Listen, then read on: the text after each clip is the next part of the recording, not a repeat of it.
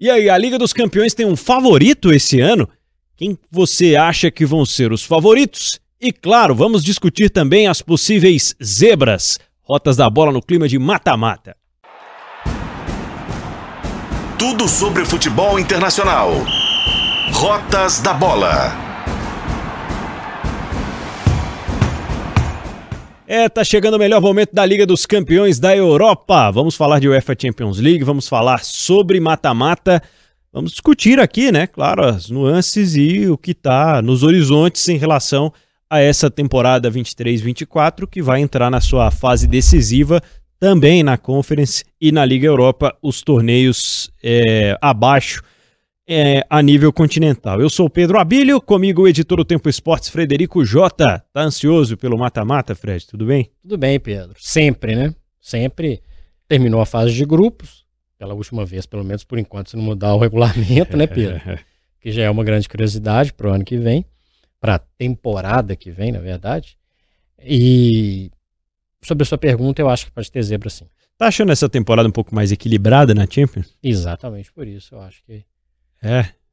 Pelo menos nesses primeiros confrontos de mata-mata, acho que vai ter uma zebrinha passeando por aí. É porque assim, o City voou, né? Mas voou numa fase de grupos que a gente esperava mais e teve uma primeira parte de Premier League mais turbulenta do que imaginávamos depois dos títulos da temporada passada, não? Exatamente. A ressaca foi um pouquinho mais pesada do que o que a gente supunha, mas acho que te, rolaram outros fatores. Mas tá no pote dos favoritos, não é, precisa a gente falar. Até física também, né? De Bruyne, Haaland, e fora os jogadores que saíram, como o Gundogan, que foi muito importante na Champions League da temporada passada.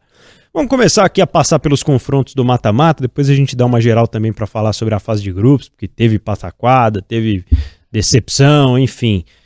É, confrontos do mata-mata da Champions League que vão acontecer no mês que vem. Fevereiro começa né, a, a fase oitavas de final e aí em março teremos a decisão. Champions League, por enquanto, né, com esse formato de mata-mata mantido e agora emoção para todo lado.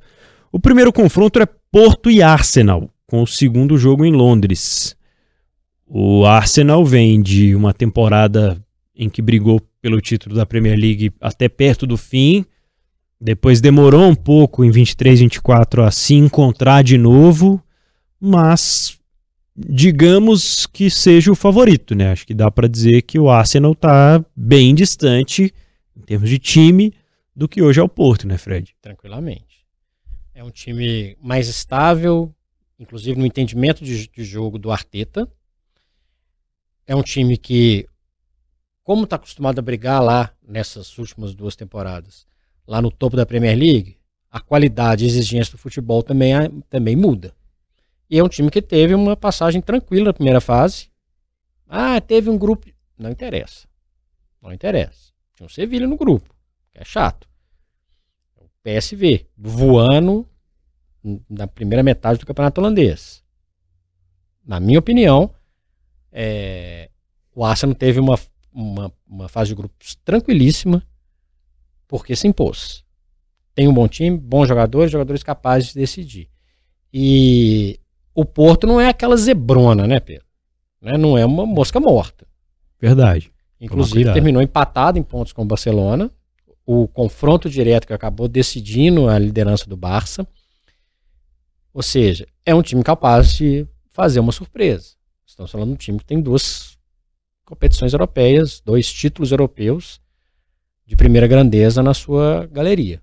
Não é um adversário qualquer. É o melhor Porto? Não é. Arsenal é favorito. Mas lembrando que o Arsenal carrega também, nessa hora de mata-mata da Champions League, aquele peso de tem que classificar. O Porto corre por fora, mas repito, não é uma mosca morta. E aí a gente tem o confronto entre Napoli e Barcelona, que é um jogo bem peculiar, porque tem duas equipes mais equilibradas no sentido de que é, são times um pouco mais jovens ou mais recentes, tem alguns jogadores mais velhos, mas são times é, que não foram formados há tanto tempo.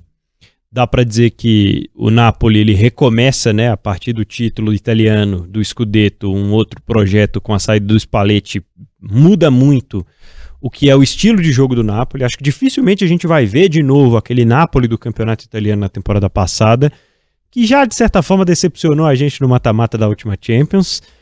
Mas, por outro lado, ainda é o time dos jogadores muito talentosos e é um time que já mostrou que tem uma identidade. O Barcelona ele também passou por um processo de reconstrução, ele passou por uma reestruturação de elenco, readequação financeira à sua nova realidade e hoje aposta suas fichas também num elenco mesclado, mas talvez mais para jogadores que não estão no seu auge, né? São jogadores que ainda prometem algum tipo de evolução é esperar que condições físicas os principais jogadores do Barcelona estarão, no time que enfrentou já na temporada 23-24 alguns problemas mais sérios em relação a lesões, mas vejo um jogo bastante equilibrado em Nápoles e Barcelona, viu, Fred? Não dá para falar que o Nápoles é uma zebra, né? De forma alguma. Eu, você não perguntou não, mas eu vou de Nápoles. Nesse momento da Champions, não. Pois é, mas é, mesmo você não tendo perguntado, eu acho que o Napoli tem possibilidade de tirar o Barcelona. E vou te falar por quê. Por quê? Primeiro, pela oscilação do Barcelona na primeira metade da temporada, que deixa a gente sempre com o pé atrás. E segundo, esse Napoli, se não é o mesmo Napoli da temporada passada, ele tem menos obrigação do que o outro Napoli. Ponto. A, a pressão, nesse caso, está muito mais com o Barcelona. Vou de Napoli nessa, nessa briguinha aí. É, Dois ex-times de Diego Maradona. É verdade. Eu, eu acredito que o Barcelona passe pelo talento individual, talvez. Ver como vai se estabelecer essa questão, mas vejo esse confronto muito equilibrado. Paris Saint-Germain e Real Sociedad. O PSG chegou à última rodada precisando ganhar, né? Chegou à última rodada com o grupo bastante embolado. A gente já tinha feito previsão aqui no Rotas falando sobre a dificuldade que seria esse grupo, né, de PSG, de Borussia, de Newcastle, de Milan, e acabou se desenhando o Paris Saint-Germain classificado, acho que carregado, né, pelo Mbappé, tem sido assim ao longo da temporada, a ponto de na última rodada ele ficar insatisfeito. O outro jogo, o resultado do outro jogo estava favorecendo, o PSG já estava ganhando, mas o Mbappé não queria que o time tirasse o pé, né?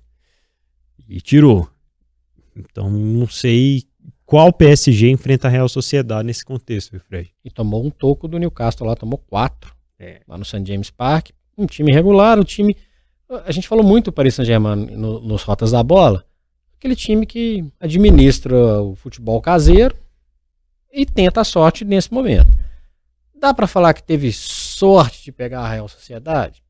Hum, a Sociedade foi líder do grupo da atual vice-campeã internacional. É. Não perdeu. Não perdeu. Tomou dois gols. Tomou dois gols na primeira fase inteira. É zebra se classificar? É. Mas não dá para descartar. Lembrando que se o Sevilla deu vexame, o futebol espanhol vai com quatro, quatro clubes né, nesse mata-mata tinha cinco porque o Sevilla era o campeão da, da Liga Europa. E des, fora Barcelona e Real Madrid, porque o Atlético também tem um perfil de jogo muito claro, definido, a Real Sociedade é uma equipe azeitada, viu? É uma equipe azeitada. Ela não está na Champions League de graça, não. A pressão vai estar tá toda no Paris Saint-Germain, toda, toda, toda. Tem uma torcida que é atuante. Esse jogo, o jogo em casa da Real Sociedade, é um desafio para o Paris Saint-Germain. Inter de Milão e Atlético de Madrid, outro jogo que para mim tá mais equilibrado, dois times mais defensivos no momento do que ofensivos, tá desenhando uma disputa de pênaltis isso aí, viu, Fred? Dois esses times do Diego Simeone como jogador, né? É. Eu diria que esse tranquilamente, tranquilamente é o, é o, é o duelo mais, mais apertado, o mais, com, com um prognóstico mais difícil. É o momento que o Atlético cresce normalmente, né? O Atlético sobe, é, o Atlético, ele, esse Atlético dessa temporada, ele toma um pouco mais de gols do que o normal do time do Simeone, mas também é um Atlético que faz mais gols. E tem um fator que chama Griezmann, que parece que nasceu para jogar com a camisa do, do, do Atlético Madrid, importante em vários momentos da temporada. É, é, é muito equilibrado. Para mim é muito equilibrado. É o que tem mais dificuldade de, de prognóstico. Lembrando que não vejo o Atlético disputando o título na Espanha, mas vejo a Internazionale candidatíssima a conquistar uma Série A. Falando, projetando um confronto que está por vir. Vamos ver como que vai estar tá essa história assim que eles se encontrarem. Pode ter time que perde posição no Campeonato Nacional e que isso resulte também na, no desempenho na Liga. É, Atlético de Madrid algumas oscilações ao longo da, da primeira metade ali de La Liga. Perdeu, digamos, o posto de terceira força para o Girona nessa temporada 2023-2024. Sobre PSV da Holanda e Borussia Dortmund, Fred. Acho que temos aqui uma, uma primeira surpresa no termos de, em termos de favoritos, de talvez Vai dizer que a Real Sociedade talvez seja uma surpresa se passar pelo PSG, não sei. Mas aqui o time holandês está à frente do Borussia Dortmund, tecnicamente falando na temporada. Pensando no Borussia Dortmund da expectativa, né? Pensando no Borussia Dortmund que foi o vice-campeão alemão e que até alguns minutos da última rodada na temporada passada brigou para ser campeão na, na Alemanha. Quando a gente fez a prévia da, da fase de grupos, a gente não apostava muito no Borussia. Verdade. E o Dortmund conseguiu ser líder no grupo mais difícil, ganhando jogos decisivos, importantes, fora de casa. Fora de casa. É um time que é equilibrado, bom para um lado, que toma poucos gols, mas é um time que esse é um, esse é um Dortmund que faz menos gols. Esse, essa é a impressão que passa. É, e vai pegar um time que nos 18 primeiras partidas do campeonato, campeonato holandês só conheceu vitórias. O que dá mais mérito ainda porque o Arsenal fez. Verdade. O Arsenal, o Arsenal não teve nenhum problema com o PSV. Então tem o equilíbrio da boa fase do, do PSV contra uma camisa tradicional do Dortmund, injetada pela classificação em primeiro lugar no grupo que a gente não imaginava que ele fosse ser primeiro para a Champions League como um todo, Pedro, são dois azarões. Dois azarões. Agora, o jogo da Holanda vai dizer muito o que vai ser o futuro do Borussia Dortmund. Que é o primeiro jogo, né? Jogos entre PSV e Borussia Dortmund. Lazio e Bayern de Munique. Há um abismo muito grande nesse confronto? Talvez seja o menos equilibrado dos que a gente falou até agora, Fred? Olha, é, até agora, provavelmente é o mais desequilibrado o Bayern é, sofre uma concorrência interessante na primeira metade da temporada alemã. Vê o Leverkusen né, assumir a liderança. Toma uma goleada do Eintracht Frankfurt. Perde a Supercopa, mas faz muitos gols. Tem o Harry Kane com a, a tradicional marca dele de mais gols do que partido, mais gols do que jogos, muitas assistências. Já é um ponto de estabilidade e de confiança do time. A Lazio ela, ela perde um pouco de competitividade do ano passado, da temporada passada para essa temporada. E, tem, e nesse caso, tem o, tem o peso da camisa. Não dá para comparar. É. O, a Lazio não é um. um, um é, não, é uma, não é uma zebraça, não, é, zebraça, um time, não é um time pequeno, né? Não é, não é um time de, de segundo algum. escalão, não é isso. Mas o Bayern é muito melhor. E o Bayern de Munique do Harry Kane fazendo muitos gols na temporada e um time que marca muitos gols historicamente, né? Copenhague e Manchester City. O Copenhague, sei lá se dá para dizer que é surpresa lá do grupo A, não sei nem se surpreendeu alguém, mas classificou e agora tem a missão de parar o, o atual campeão, Fred. Copenhague classificou com o saldo de gol zero. para se dimensionar o tamanho do vexame do Manchester United. É, estamos falando de um grupo que o Copenhague classificou em segundo lugar com oito pontos, a metade dos pontos do Bayern de Munique, que fez 16, e o dobro dos pontos do Manchester United, que conseguiu fazer quatro pontos. Quatro pontos. fez oito gols, levou oito. Talvez o jogo que decidiu a história foi, inclusive, a virada do Copenhague em cima do Manchester United na Dinamarca, né? Ó, bom para o Manchester United que não tá, porque esse nível do Manchester United hum, talvez ia entrar numa Vexame, listinha de né? vexame. É, É, mas o Manchester City é favorito, né? totalmente.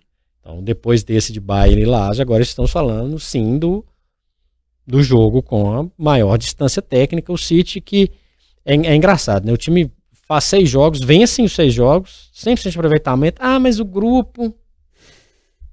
É, mas o grupo. O grupo tinha um Leipzig que estava no mata-mata do ano passado, da temporada passada, enfim. É. Eu, eu, eu relativizo isso. Porque se o City não faz isso que fez, ah, mas o City não tá bom também. Era para passar fazendo 100% de aproveitamento. Lembrando que usou muitos jovens, usou reserva, enfim. É muito favorito. Fevereiro tá logo ali, mas tem que ver a condição física de uma temporada muito extenuante pro, pro City. E Leipzig e Real Madrid. Se você citou o time alemão, é ele que tem sido um, um azarão, um time recorrentemente, né, que frequenta a Champions League, que frequenta a parte de cima da tabela do campeonato alemão já há algum tempo, acostumado com esse tipo de pressão. E com jogos desse tamanho ele vai se acostumando a cada temporada, porque tem sido assim a vida do, do Leipzig. Time organizado que encara um Real Madrid poderosíssimo. Talvez diria que, tecnicamente falando, não tem, na primeira metade da temporada, num recorte de seis meses, ninguém jogando o futebol que o Real Madrid conseguiu alcançar. Muito por conta do elenco recheadíssimo que tem e muito por conta dos, da fase iluminadíssima do Bellingham. Mas ainda assim acho que pode sobrar um trabalhinho aí pro Real Madrid. né? é favorito, mas com uma possibilidadezinha de uma zebra pequena. O Leipzig só perde do Manchester City, depois faz a função como era de se esperar. O Real é o outro 100% de aproveitamento, mas nos números ali de gols e tal, o City né, fez uma campanha um pouco melhor considerando o saldo de gols, fez mais gols e sofreu menos. É, sofreu a mesma quantidade, aliás, mas o saldo de gols é melhor. É, é um Real Madrid jovem, na sua essência, com peças importantíssimas, de doses de experiência importantíssima. É favorito. Mas não acho que pega aquela baba que, nossa, é favorito. Muito bem, aí estão então os jogos das oitavas de final da Liga dos Campeões da Europa. Em fevereiro e em março vamos conhecer os jogos, os protagonistas, os principais jogadores dessa fase de oitavas de final e principalmente os classificados que vão seguir adiante aqui da Liga dos Campeões. Já vai dar uma boa noção né, do nível equilibrado, se vai permanecer ou não nessa, nesse mata-mato que já aconteceu de certa forma na primeira fase. Mas o recado agora é da KTO.com, o maior e melhor site para você palpitar e se divertir com o futebol e com muitas outras modalidades. É claro que já você já pode projetar aí as melhores odds para o mês que vem para quando chegar o mata-mata da Champions League. Enquanto não chega, você já pode palpitar também com campeonatos estaduais chegando, com os campeonatos continentais por vias de voltar aí na Europa também e as ligas nacionais, além de outras modalidades, viu, Fred? Pois é, importante é que você tem muitas maneiras de aproveitar. Pedro deu umas opções boas aí. Aproveitar o esporte e divertir, sempre brincando de um jeito responsável. Se você tem mais de 18 anos, entra lá na KTO.com, faça seu cadastro, porque lá é onde a diversão acontece, seu Pedro Abílio. É, se for o primeiro palpite, usa lá o cupom O Tempo, tudo junto para ganhar 20% de bônus. Agora a gente vai dar uma, um remember aqui pela fase de grupos rapidamente. Já falamos sobre o mata-mata. Acho que o grupo A, a grande decepção é o Manchester United, né, Fred? É enorme, né? muito decepcionante a forma com que o Manchester encarou essa Champions League e a forma com que o time jogava em jogos como a virada do Copenhague. Parecia que a qualquer momento isso ia acontecer. Não importa o adversário, o Manchester United está sempre muito perto, está sempre flertando ali com a derrota a partir do momento em que ele tem uma defesa tão frágil. né? Uma vitória em seis jogos. Tomou 15 gols. Impressionante. Dois ponto alguma coisa aí. fica à vontade para fazer a conta. Não, não foi para a Liga Europa no grupo que tinha o Copenhague e tinha o, o, Galatasaray. Se o Bayern de Munique era o favorito absoluto, Pedro, o mínimo, o mínimo, com time desorganizado, com problemas de transição na gestão, no banco de reservas e tal, era, a Liga Europa era, pra, era não era nem para pensar, né? Era para classificar e não. Né? Era não primeiro conseguiu. que era para classificar para mesmo para ser eliminado lá e de repente dar mais um vexame. Mas último. Último do grupo. Uma decepção com o Sevilha também no grupo B, né? A gente sempre imagina que o Sevilha vá fazer frente aos times maiores e principalmente pelo histórico, a gente sempre brinca aqui, mas pô, o Sevilha virou a cara da Liga Europa, né? Dessa vez não conseguiu nem ficar em terceiro para ir para a sua competição. A gente já fez um Rotas da Bola falando das decepções do ano, né? Sevilha, Sevilha tá lá. Tá lá. Dois empates. Fez dois pontos. Último lugar. Ou seja, a Liga Europa vai ter um campeão diferente. Mas o Sevilha faz um, um primeiro semestre muito ruim na Espanha e muito ruim na, no continente. Ou seja, a cara, inclusive, a cara é isso aqui, ó, a grana. Muda para o Sevilha numa segunda temporada. Grande decepção. O Lan fez o que dele se esperava, que era no máximo conseguir uma, uma vaguinha na Liga Europa. Lembrando que fez isso com seis pontos, seis pontos de vantagem para o Sevilha. Tá no bolo aí. O Manchester United é difícil bater o vexame, o Sevilha está perto. E no grupo C, a distância de Real e Nápoles para os outros dois, né? Que já era imaginável tecnicamente falando, mas que acabou se tornando um abismo também na prática nos pontos. O Braga de Portugal e o Union Berlim da Alemanha, que até faz uma, alguma, uma sequência de temporadas, podemos dizer assim, ok lá na Bundesliga, mas em termos de Champions League inexistiu basicamente esses dois italianos e espanhóis sobraram. Né? Eu o, o, Braga era fez dentro de uma expectativa de brigar para a Liga Europa. Eu esperava um pouquinho mais do União Berlim. OK, que é um time de menor expressão e etc, mas que fez a Bundesliga muito boa, estava jogando um campeonato é, competitivo de uma maneira competitiva, fez dois pontinhos, dois empates apenas muito pouco, muito pouco para um time alemão. Também é uma decepção. Não no padrão dos que a gente falou antes, mas para mim decepciona. No grupo D, Real Sociedade foi o grande destaque, a gente já falou aqui, olho nessa Real Sociedade no mata-mata, porque ela tem feito uma boa temporada, uma boa campanha também na Espanha, é um time que mostra muitas coisas diferentes e que pode mostrar né, e surpreender alguns adversários em jogos que você tem 180 minutos para definir tudo. É um time que tem esse poderio e deixou o Benfica para trás, né? Deixou o Benfica, deixou a Inter de Milão na segunda posição. Dá para dizer que a briga deveria ser com o Salzburg, né? Lembrando que o Benfica mata-mata na última temporada jogando muito bem. E para mim também entra no bolinho de decepção. Chegou na última rodada com um ponto, ganha do Salzburg fora de casa e classifica na quantidade de gols marcados nesse confronto direto. Para a gente ter uma ideia, o Benfica vai para a Liga Europa com Di Maria na sacola, mas com futebol muito abaixo do que era esperado, Pedro. No grupo E não teve surpresa, né, Fred? Não. se fosse montar lá no sorteio, ah, como é que você acha que vai ficar esse grupo? Era exatamente assim, né? Atlético de Madrid, Lazio, Feyenoord, o futebol holandês nesta temporada é o PSV. E não esperava nada diferente do Celtic, mas fico chateado por, por ver um clube tão tradicional não mostrar força nenhuma. Um time da Escócia não consegue disputar campeonatos com continentais no, no, mínimo nível de competitividade. É, são muitos fatores, né? Envolve muito a questão do investimento, né? Que é principalmente esse abismo mas que já faz uma diferença enorme no mercado interno, você tá sempre ali marcando presença, nem que seja só para jogar a fase de grupos, né? Beleza, mas é ruim. É. É, é chato. Até pra diversidade da coisa. Verdade.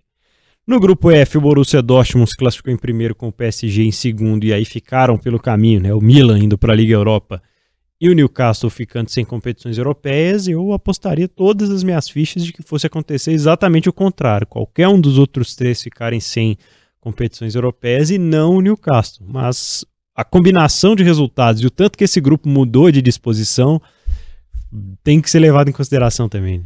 É, é uma volta para a Champions League depois de mais de 20 anos, um novo projeto. Eu também apostei no Newcastle. E já fazia uma campanha regular na Premier League.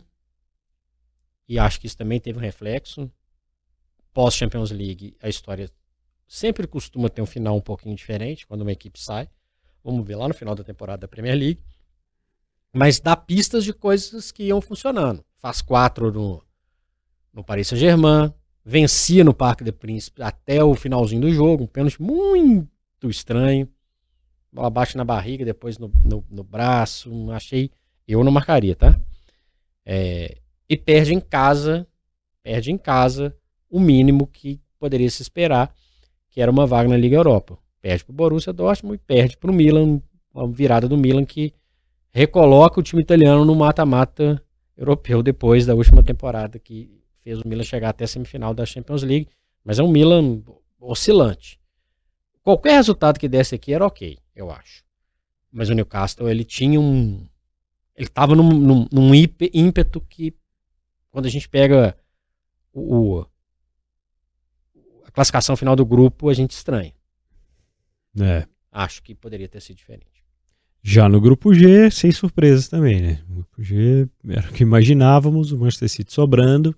Você falou, usou reservas, não, não fez questão de jogar, principalmente os últimos jogos, principalmente aqueles jogos mais aleatórios, assim, fora de casa. Teve um menino lá que o Guardiola foi descobrir que ele era o Gandula, o Gandula do City, tá fazendo gol na Champions League. Enfim, não tinha quem fizesse frente e no H as classificações evidentes de Barcelona e Porto, acho que são dois grupos que seguiram também o, o script comum da coisa, sem que com exceção ao City, nenhum desses outros cinco times mostrassem alguma coisa de, de muito relevante, né? Não. Não, não, não. Nada em, nada em especial. Lembrando que o Barcelona na última rodada perde pro Royal Antwerp, né? É. Toma três. Então, um, um, um, papelãozinho do Barça aí que classifica em primeiro pela, pelos, com, pelos confrontos diretos com, com o Porto. É, e outra, só em relação ao, ao, grupo do City, né? O Estrela Vermelha faz um ponto, é a pior campanha da, de toda a primeira fase. É uma parte também do continente europeu que tem perdido protagonismo. Os sérvios sempre foram muito bons jogadores, bons formadores de times, e a gente vê figuração total. É, protagonismo só nas arquibancadas, né? As, é. as manifestações sempre inteligentes, né? Inclusive tá. provocativas em relação ao Manchester City, né? Exatamente. Sobre o, o título mundial deles. Bom, mata-mata da Liga Europa. Bora falar um pouquinho sobre, mas antes, né, deixar um recado para você interagir com a gente, deixar aí no, nos comentários no YouTube de O Tempo sobre quem vai passar, quem mais te decepcionou nessa fase de grupos de Champions. Deixa o seu like aí, se inscreva também no canal de O Tempo. Rotas da Bola tá sempre por aqui e em todas as plataformas a gente volta a falar sobre isso no fim do, do episódio. Liga Europa, Fred J. A gente tem um mata-mata antes, que são as equipes que descem, né? Como terceiras na fase de grupos da Champions, junto àquelas que ficaram em segundo lugar nos grupos da Liga Europa. Feyenoord e Roma, Milan e Rennes, Lan e Freiburg, Young Boys e Sporting, Benfica e Toulouse, Braga e Karabakh, Galatasaray e Sparta de Praga e o Shakhtar contra o Olympique de Marselha vão ser esses jogos para depois um novo sorteio definir os adversários dos líderes dos grupos da Liga Europa. Aí sim teremos efetivamente as oitavas de final para a temporada seguir o seu script comum. Os líderes foram o West Ham e Brighton, os ingleses, o Rangers da Escócia e a Atalanta, com Liverpool, Vídeo Real, o Slavia de Praga e o Bayer Leverkusen. Se a gente fosse pensar hoje, os favoritos, eles estão todos nos líderes dos grupos, né? O é, Liverpool. Porque ano passado, por exemplo, a gente teve Barcelona em terceiro, né? No, grupo da Champions. Esse ano não teve ninguém que desceu assim como favoritaço. De camisa pesada tem o Milan. Mas, mas não é. Futebol. Não é. Assim, pode fazer frente a esses times que. É, por exemplo, vai jogar contra o Rennes. Não, favorito. É, não se imagina nada além da classificação. É. Tem o Mourinho com a Roma. Tem o Benfica que pode renascer. No mais, o peso da camisa do Olympique de Marseille, que já não é mais aquilo tudo. Mas, Bayer Leverkusen e Liverpool. Dá pra gente pensar esses dois. Hoje, quais são os favoritos? Esses dois. Ah, tá. Num segundo escalão, aí se o Milan passar, Roma passar, o vídeo real que costuma beliscar uma coisinha aqui a colar, o West Ham que aprendeu a jogar essas competições europeias, campeão da Conference e líder do grupo, e já foi muito bem na Liga Europa temporada duas temporadas para trás. Pensando, uma possibilidade de surpresa, Pedro Abelho? Hum. Brighton Hove. É, Brighton realmente tem sido uma grande surpresa no cenário inglês e expandindo isso aí para o cenário internacional também.